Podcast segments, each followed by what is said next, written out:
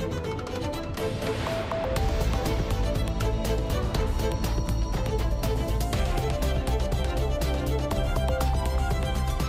Segunda-feira, dia 30 de outubro, temas hoje do Portugal em direto. Olá, Cláudia Costa, uma vez mais, boa tarde. Olá, agora sim, boa tarde. Exato. No Porto, depois da zona dos clérigos, agora são os comerciantes da zona em redor do Hospital de Santo António a mostrarem-se desesperados com os constrangimentos causados pela construção da linha rosa do metro, que começou em 2021. Com as ruas desertas, os lojistas viram as vendas cair a pique, estão a despedir funcionários, pedem condições para poderem continuar de portas abertas. A mudança de freguesia está a revoltar os cerca de 300 moradores da urbanização da Quinta do Ribeiro, em Frossos, no Conselho de Braga. Sem qualquer aviso, foram surpreendidos de um dia para o outro com esta mudança, deixam de pertencer à freguesia de Frossos e passam para a freguesia de Panóias. Eles não aceitam e prometem avançar para tribunal. Adiante, vamos ainda provar o primeiro café 100% português produzido nos Açores. Um café determinado em fazer história. E a protagonista de hoje da rubrica Os Nossos Animais Selvagens é uma ave esquiva e fugidia. Chama-se a Petinha dos Campos.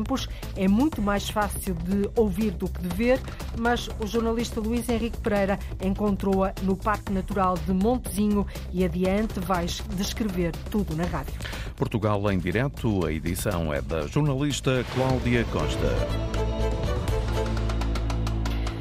Amadora foi o primeiro conselho do país a ter um sistema de videovigilância instalado em 2017. Abrange quase todo o município. Ora, o ministro da Administração Interna está, nesta altura, na Amadora, a fazer o balanço desta primeira fase uh, da, do sistema de videovigilância. Também deverá apresentar a entrada em funcionamento da segunda fase. Gonçalo Costa Martins, jornalista da Antena 1, agora aqui em direto. O ministro ainda não falou. O ministro ainda não falou, nesta altura fala a presidente da Câmara Municipal da Amadora, Carla Tavares, diz que há um consenso na autarquia em torno das questões eh, de segurança. Hoje que entra em funcionamento 38 câmaras de uh, videovigilância, antes eram 103 desde 2017, ano então em que começaram a ser utilizados estes dispositivos neste Conselho. A freguesia de Alfragida era a única sem vigilância com câmaras, agora também já tem, feitas as contas, mais de 4 milhões e 500 mil euros foram investidos nas seis freguesias. A apresentação ainda decorre, não foi até agora explicado eh, onde vão ser instaladas as novas câmaras. No mapa que foi mostrado aqui, onde se via onde existem essas câmaras de videovigilância, via-se uma maior concentração no centro da Amadora.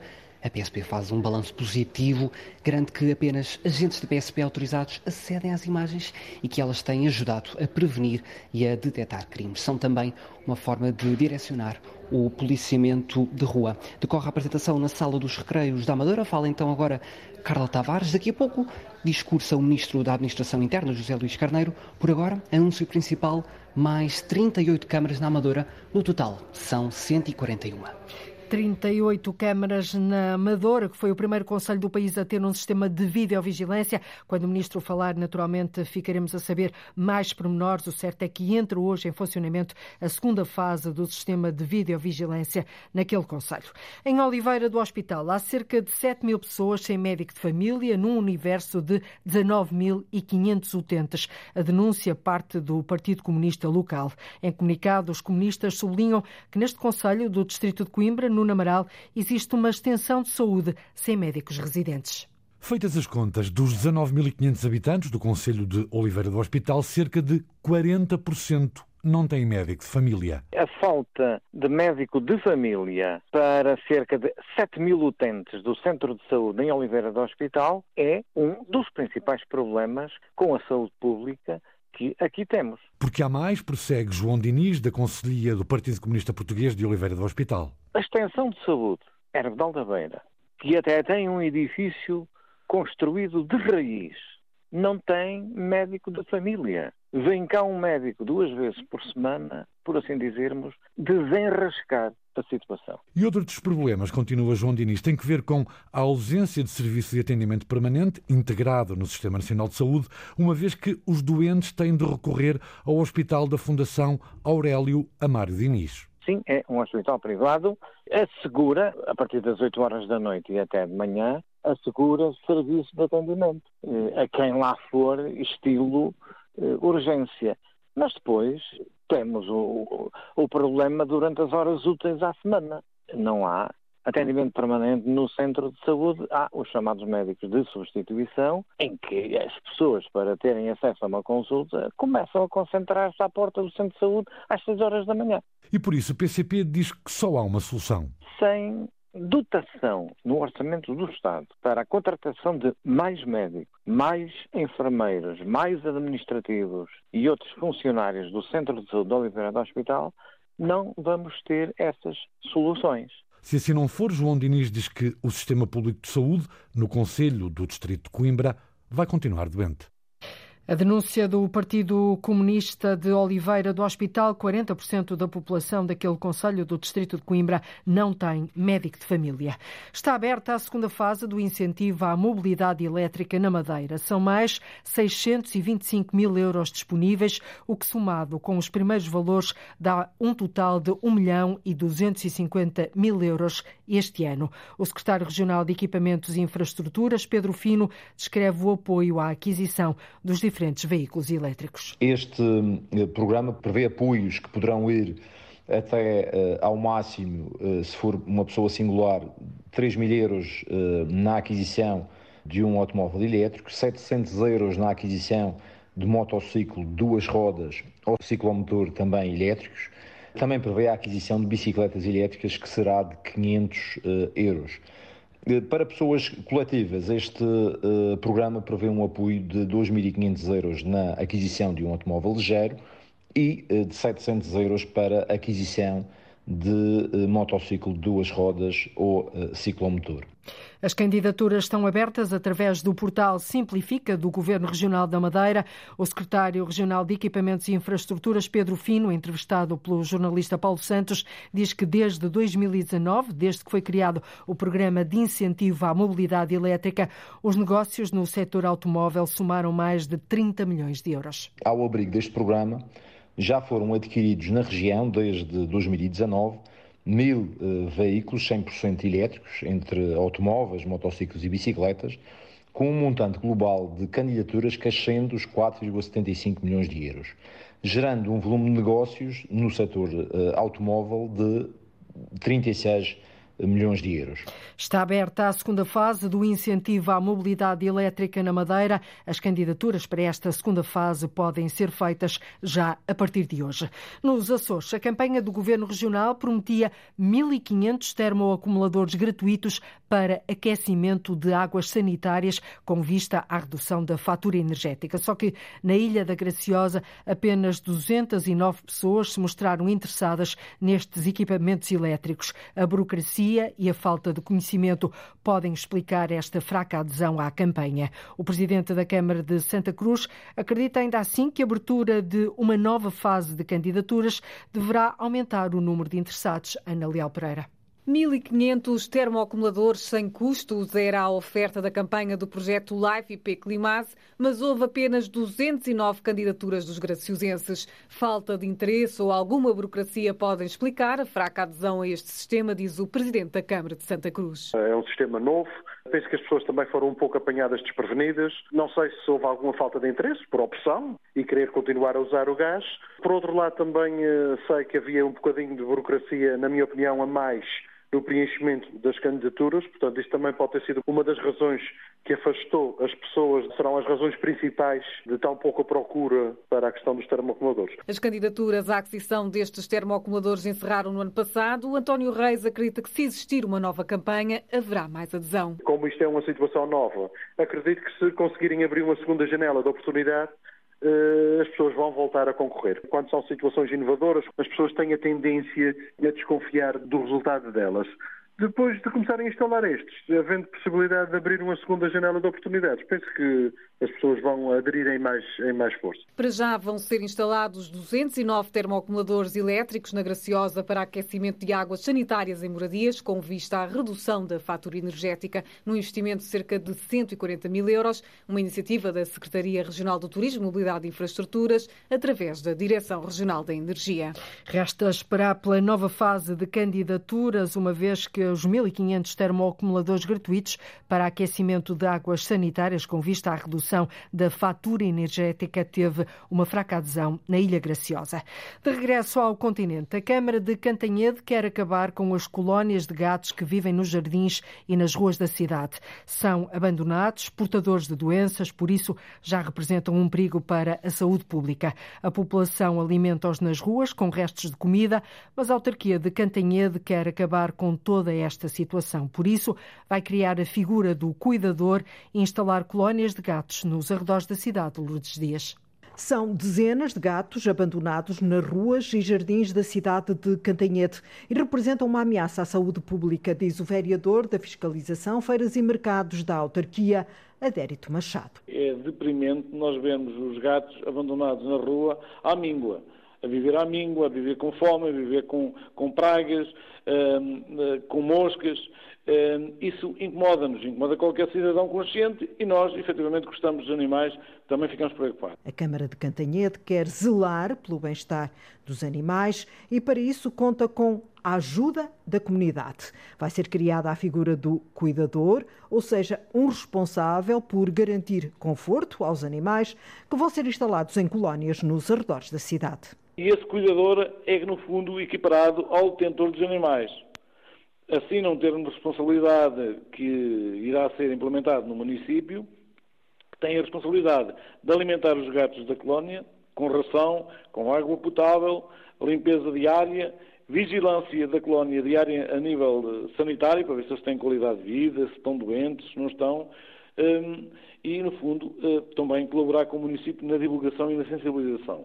Para controlar essas colónias de gatos que invadem as ruas, o município vai fazer também a parte que lhe cabe. Dar assistência aos gatos, através do nosso veterinário municipal, autoriza a criação das colónias e a localização, porque consoante o, o, número de cuidadores e o número de colónias que nós tenhamos, nós vamos arranjar fora da cidade, mas nas proximidades, um alojamento em que os gatos tenham qualidade de vida, tenham um alojamento uh, que é próprio para eles, uh, que, não, que não tenham pragas, que tenham condições alimentares dignas. A Câmara de Cantanhete quer controlar as colónias de gatos com a ajuda dos municípios. Há um regulamento que vai ser criado, está em consulta pública.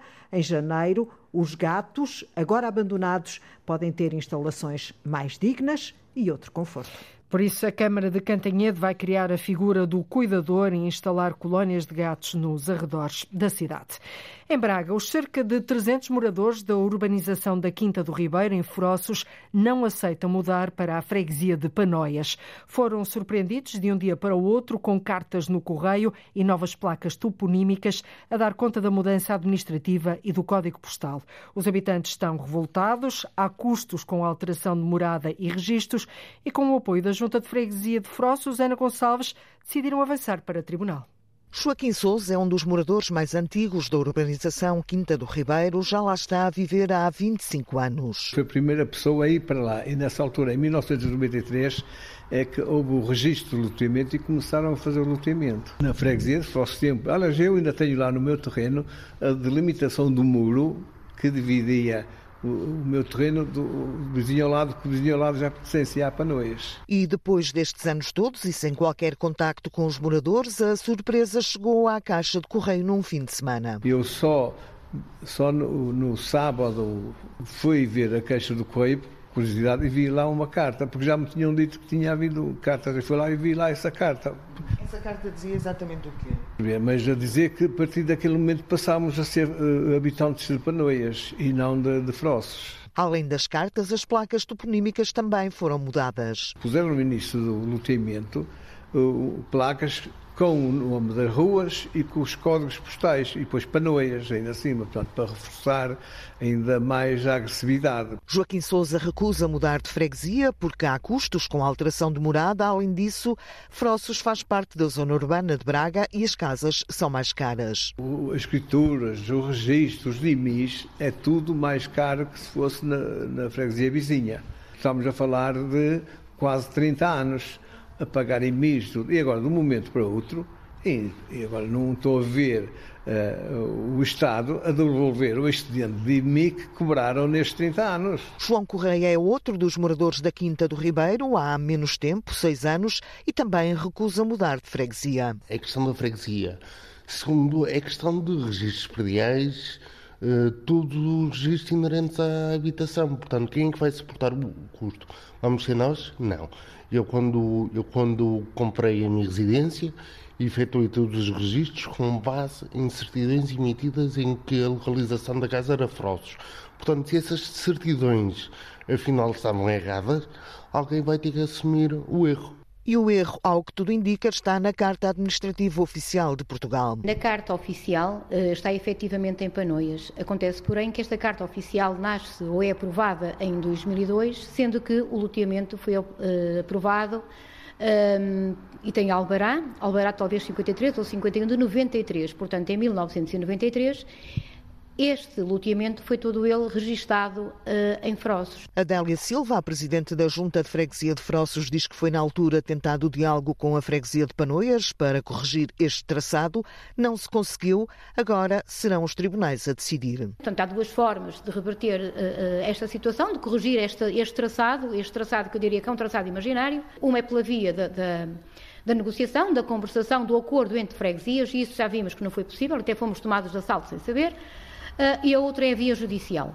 Uh, a via judicial. Uh, esta vai acontecer, portanto, nós não vamos baixar os braços. Na urbanização da Quinta do Ribeiro moram cerca de 300 pessoas. Tentamos ouvir a União de Freguesias de Panoias, Merlim Sampaio e Parada de Tivães, mas ninguém se mostrou disponível para falar. A mudança de freguesia está a revoltar os cerca de 300 moradores da urbanização da Quinta do Ribeiro, em Frossos, no Conselho de Braga. Os moradores não aceitam e prometem avançar para tribunal. Os comerciantes do Porto continuam desesperados devido às obras do metro. A construção da linha rosa, que começou há mais de dois anos e está a esventrar o centro da cidade, tem limitado o acesso a várias lojas. A situação piorou nos últimos tempos. A repórter Sara Araújo de Almeida percorreu as ruas desertas na zona do Hospital de Santo António, Jardim do Carregal. O Palácio de Cristal também não fica longe. Face a este cenário, os lojistas pedem que se criem condições para poderem continuar de portas abertas e receber clientes. Diga que.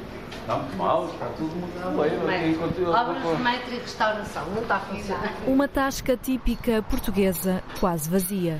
A proprietária Andreia Silva fala nos prejuízos. Uma quebra de 50% se não for mais.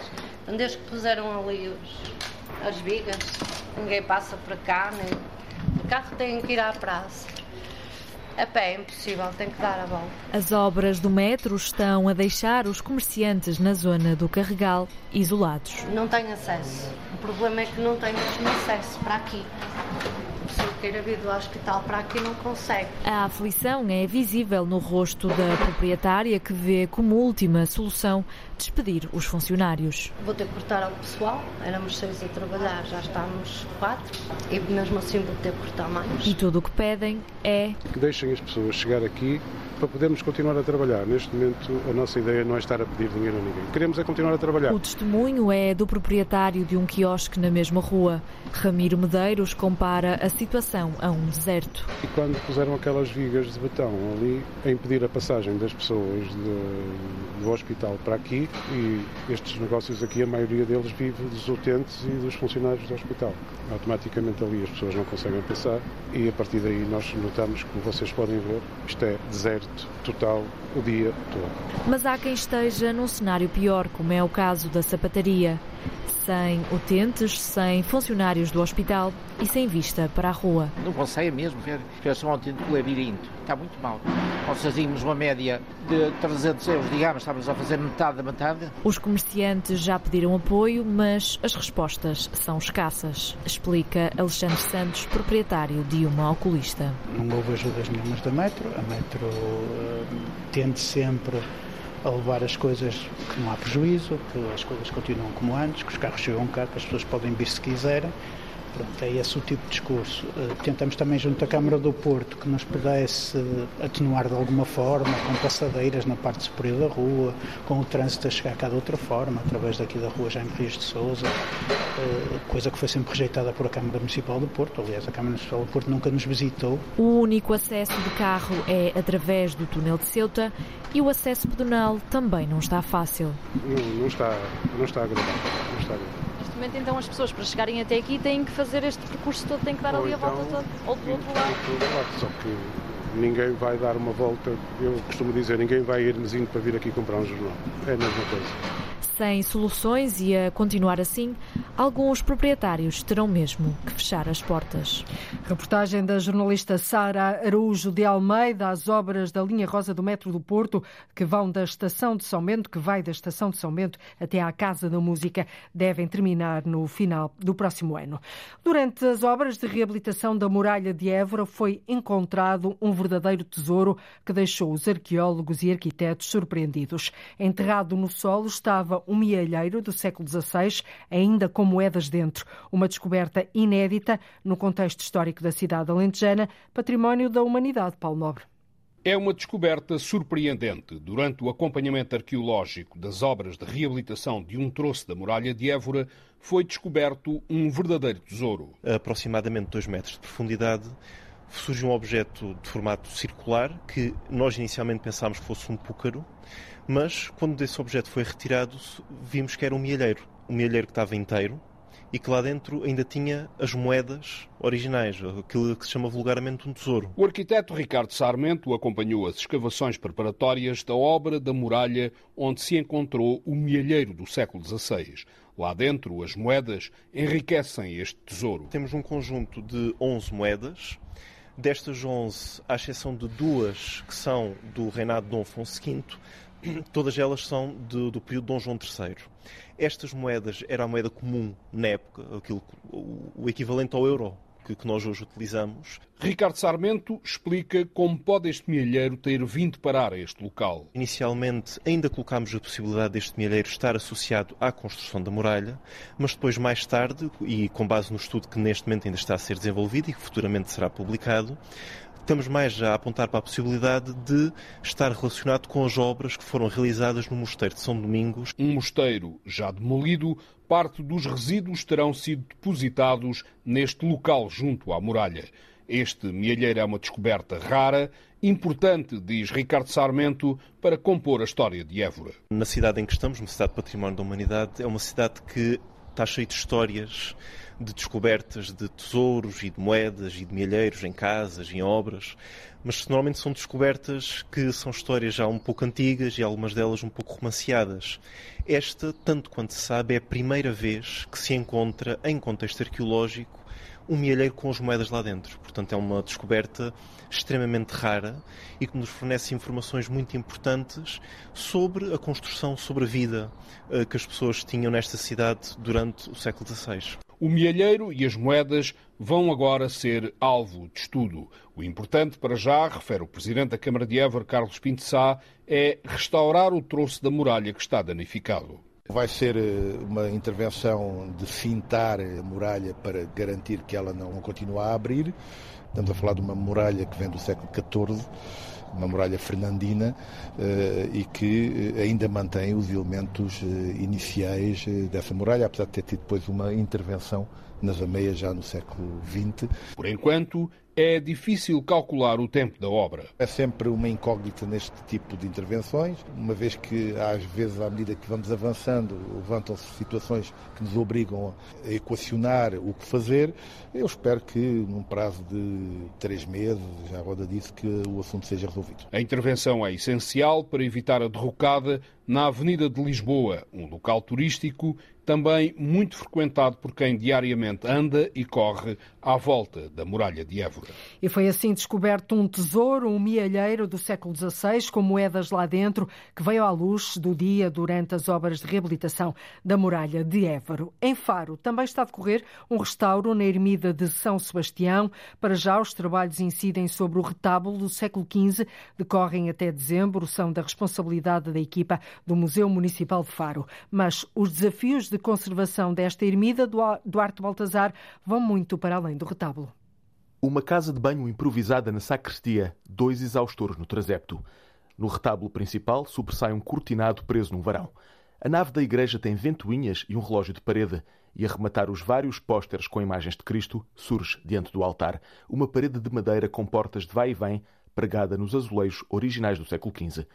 Mais de cinco séculos depois, assim se apresenta a ermida de São Sebastião, em Faro, desde que foi emprestada pela autarquia a um culto ortodoxo romeno. Faltou aqui alguma comunicação e alguma articulação com os serviços da, da parte do museu para um uso adequado, eh, sem ferir, sem, eh, no fundo, danificar quer os azulejos, quer outros elementos patrimoniais. O grande objetivo, no fundo, passa pela educação para o património. Marco Lopes dirige o Museu Municipal de Faro e dá voz a uma equipa de restauro composta por cinco pessoas que trabalham para devolver o aspecto original ao retábulo da Ermida de São Sebastião. 500 anos de posse para o atual do Barroco. Quatro meses é o prazo da missão, dividida em várias etapas, como explica Susana Paté. Começámos pela limpeza sumária de poeiras, eh, tinha décadas, eh, se não séculos de poeira em cima. Eh, tivemos também a fazer algumas colagens, imensas peças que encontramos soltas no retábulo e atrás da mesa de altar que colámos. também fizemos a consolidação da madeira, fizemos a fixação da policromia e agora iniciamos a limpeza química Encontramos vários repintos, por cima do, do original encontramos um repinto azulado bastante recente e cinza que estamos a remover. Não sei se será fácil, porque há aqui várias nuances, não é? Aqui várias épocas de repintos e de, de integrações, mas vamos tentar pelo menos que que, que, fique o mais próximo sim, possível do original. Marco Lopes sublinha que depois de concluído o restauro, as portas da Ermida de São Sebastião serão abertas à população farense. Como visitas guiadas, momentos musicais, momentos teatrais, como no fundo temos feito quer em Santo António do Alto e como no fundo pretendemos fazer aqui em São Sebastião. Resiste como pode a Ermida de São Sebastião em Faro, classificada Monumento de Interesse Público. Para já, os trabalhos incidem sobre o retábulo do século XV na Ermida de São Sebastião em Faro. Os trabalhos decorrem até dezembro. O Parque Agora sim, o Parque Natural de Montezinho, em Trás-os-Montes, abriga muitas espécies selvagens. Umas conseguem avistar-se facilmente, outras nem por isso, dão mais trabalho. É o caso da petinha dos campos, uma ave de tons acastanhados com uma cauda pronunciada para o tamanho que tem. É ela a protagonista da rubrica de hoje, Os Nossos Animais Selvagens, conhecida por ser esquiva e fugidia esta ave é muito mais fácil de ouvir do que de ver. Por isso, a aventura do jornalista Luís Henrique Pereira contou com caminhadas demoradas e muita paciência.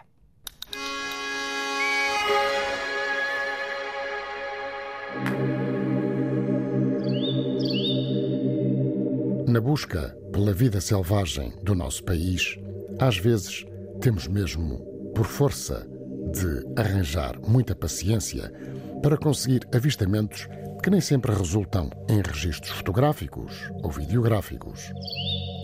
A ave que hoje procuramos não é muito abundante e, ainda por cima, tem a fama de ser esquiva. Há casos difíceis, mas não impossíveis, e este é um deles. Ocorre em algumas localidades do país e uma delas é o Parque Natural de Montezinho, onde Há várias horas tentamos, a todo custo, o encontro com a Petinha dos Campos. Uma ave que se deixa ouvir, mas nem sempre se deixa observar, por muito fugaz que possa vir a ser a observação, o instante. Trás-os-Montes tem de facto muita biodiversidade, que temos de resto testemunhado na nossa senda pelo Portugal natural, pelo Portugal selvagem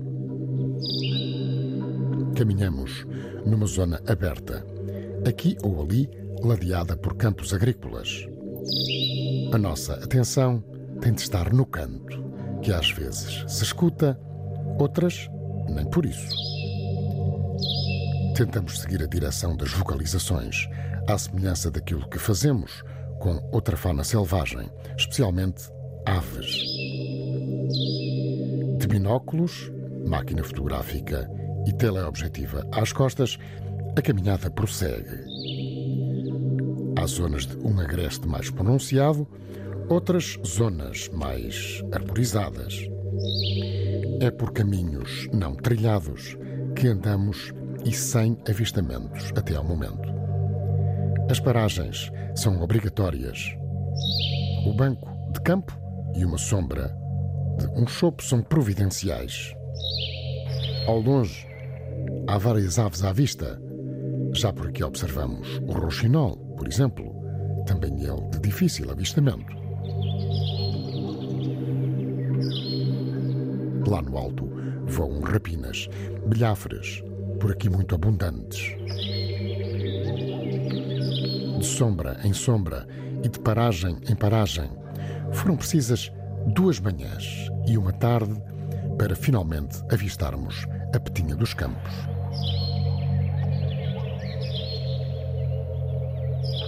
E que especial parece ser. Está pousada num pedaço de madeira que serviu em tempos, pelos vistos, para segurar parte de uma rede divisória de um terreno. A ave está bem iluminada pela luz natural, felizmente. É uma ave de plumagem clara e de aspecto frágil. A parte inferior é de um castanho claro sem manchas. De resto, a ave é toda acastanhada, malhada no dorso e nas asas. Tem um bico fino e pontiagudo. As patas são roseadas. De repente desce para o chão. É lá que a vemos à procura de alimento. Os insetos são a dieta principal. É pequena, mas elegante, com uma cauda longa para o tamanho da espécie. Às vezes, ao longe, pode até confundir-se com uma alvéola, mas não é uma alvéola. Foi trabalhoso, mas muito interessante este nosso fugaz encontro com a petinha dos campos, uma espécie estival que vai passar o inverno à África. Os nossos animais selvagens é uma rubrica de Luís Henrique Pereira com sonoplastia pós-produção de Edgar Barbosa, Rui Fonseca, Rui Coelho e Cláudio Calado, uma rubrica que de resto pode ouvir a qualquer hora na RTP Play. E continuamos em Trás-os-Montes, estão a morrer todos os dias vários bovinos por causa de um vírus que por agora não tem cura. No Planalto Mirandês, onde se encontram as maiores explorações de vacas da região transmontana, os produtores não sabem o que fazer e pedem ajuda urgente às autoridades. A primeira morte foi detectada em finais de agosto, Afonso de Souza, e as estimativas apontam agora para mais de 150 casos. É uma calamidade. Em 30 anos e uns meses que levo de atividade, nunca assisti a tamanha calamidade em termos de doença e em mortandade também. António Pimentel é o veterinário municipal de Miranda do Douro. O vírus apanhou todos de surpresa. No que diz respeito à severidade da doença, à gravidade da doença, a mim surpreendeu-me, surpreendeu os meus colegas com quem eu contacto e eu acredito que também tenha surpreendido a própria Direção-Geral de Veterinária. Perto da aldeia de São Pedro da Silva, Celso Martins tem uma centena de animais. Fala ao lado de uma vaca que acabou de morrer. Já tenho quatro mortes. Tudo o que lhe dá hemorragias internas, os animais acabam todos por, eh, por morrer, porque não há solução. Estamos aqui 20 pessoas, 20 agricultores, não, dos que estamos aqui não há uma pessoa que não tenha mortes na sua exploração. Aos números fatais já se juntou José Emílio, de duas igrejas, tem 40 vacas. Já morreram duas. A vida do José Emílio está nas vacas. Estou muito preocupado com isto. Estou muito preocupado, porque se fosse uma, uma exploração era uma coisa, mas somos o Planalto todo, porque nós vivemos disto. A Câmara de Miranda junta-se aos agricultores. Nuno Rodrigues critica a inoperância do Ministério da Agricultura, até agora, e da Direção-Geral de Veterinária. Eu não percebo como é que o doutor Dadgab conseguiu vir para, para a comunicação social dizer 33 casos, quando isto, 33 mortes há numa exploração, no nosso Conselho só, para quantas mais no Distrito. O vice-presidente teme o futuro da principal atividade económica do Conselho. Isto é mesmo arrasador, porque não é fácil, e mesmo estes animais que eles têm conseguem, e que se conseguem recuperar, não sei o que é que vai ser para esses animais no ano que vem, que se aproxima. Apesar de ser uma doença vírica hemorrágica que leva à morte dos animais, não há transmissão para o homem, diz a veterinária Zita Ruano. A saúde humana não está comprometida através do consumo de, da carne, ou seja, a carne é segura, podemos confiar. O vírus transmite-se através de um mosquito que terá vindo de África. As autoridades do Planalto Mirandês estimam que haja mais de 2 mil animais infectados e acima de 150 mortes. Uma calamidade. A reportagem do jornalista Afonso de Souza, Antena 1, procurou naturalmente mais informações sobre este vírus junto da Direção-Geral de Agricultura e Veterinária. Aguardamos resposta. Um cafezinho cai sempre bem a qualquer hora e agora já pode provar o primeiro lote de café totalmente produzido nos Açores. É o primeiro 100% português. Sendo um dos maiores consumidores, a Europa não tem historial na produção de café, mas agora com esta iniciativa começa-se a dar passos para se produzir café de qualidade no velho continente, em particular nos Açores. Isto graças a uma parceria entre a Delta Cafés, o Governo Regional e a Associação de Produtores Açorianos. A repórter Arlinda Brandão já provou o café, que quer fazer história e reza a lenda que gostou.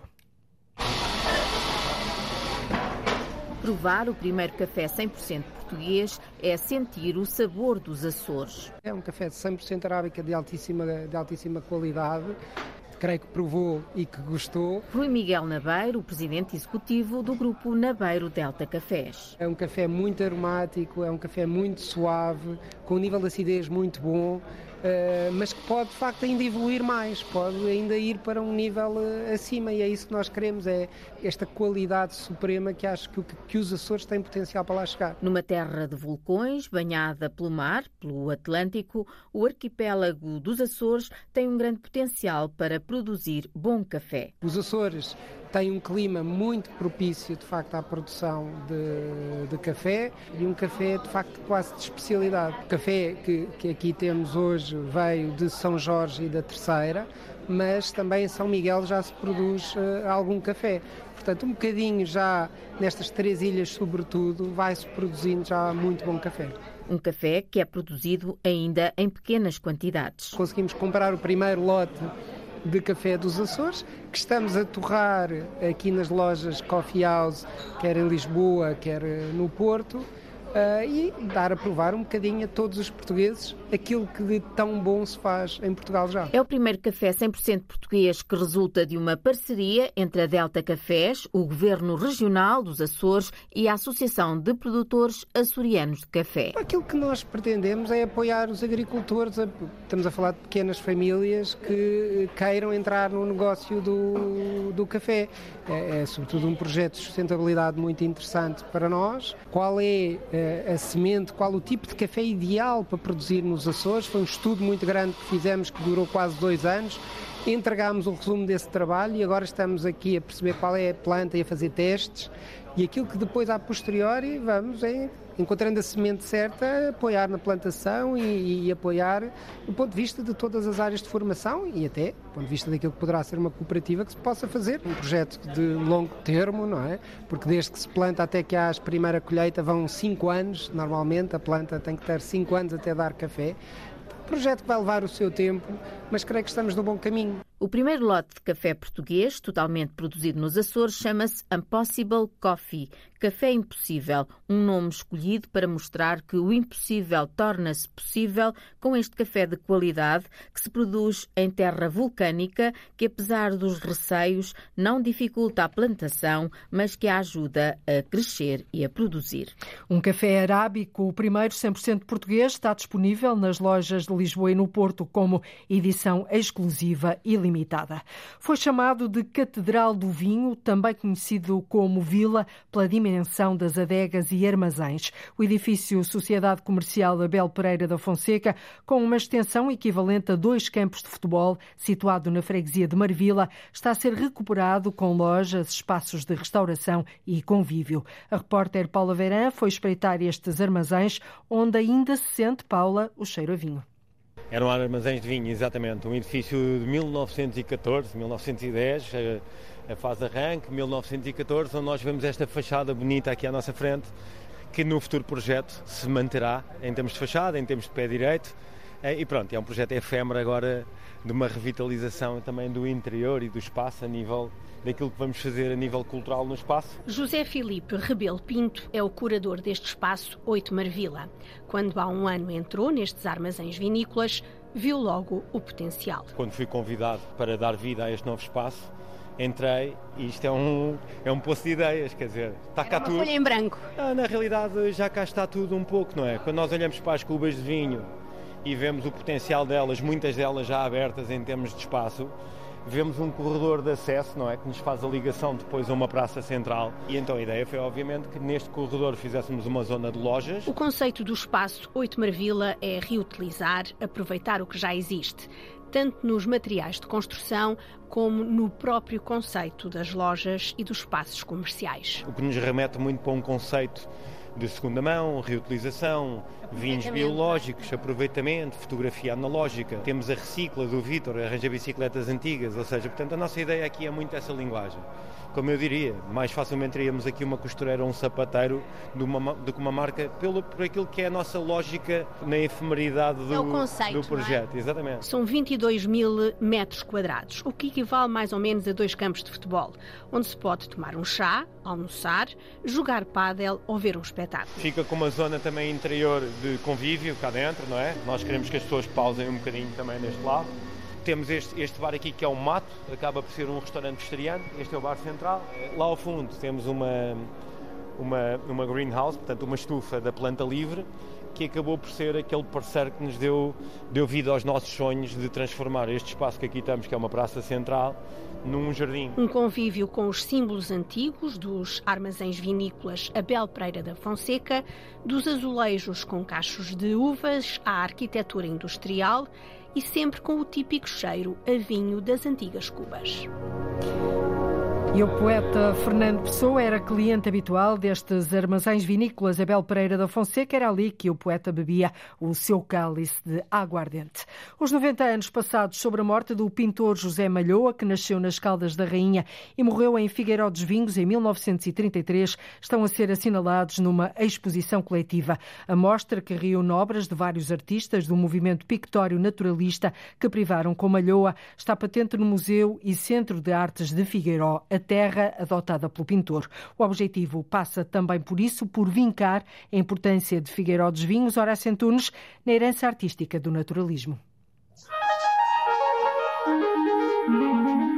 A vida e obra de José Malhoa, recordada em Figueiró dos Vinhos, terra adotada pelo pintor, onde viveu e morreu há 90 anos. Na verdade, Malhoa não morreu, porque ele permanece e é essa a intenção destas exposições que temos feito, porque ele nasceu nas Caldas da Rainha, mas esta era a sua terra de eleição. E começou a, a frequentar Figueiró porque o seu professor, o escultor Simas de Almeida, natural de Figueiró dos Vinhos, de modo que tanto José Malhoa como Manuel Henrique Pinto, os alunos, acabaram por se encantar por Figueiró. Malhoa construiu uma casa, o Manuel Henrique Pinto acabou por casar cá. Maria de Aire Silveira, curadora da exposição, realça a obra de José Malhoa, inspirada pelas paisagens e cores de Figueiró dos Vinhos. A temática da paisagem, do retrato, a luz, as cores intensas, referências à Ribeira d'Alves, Casal do Soto,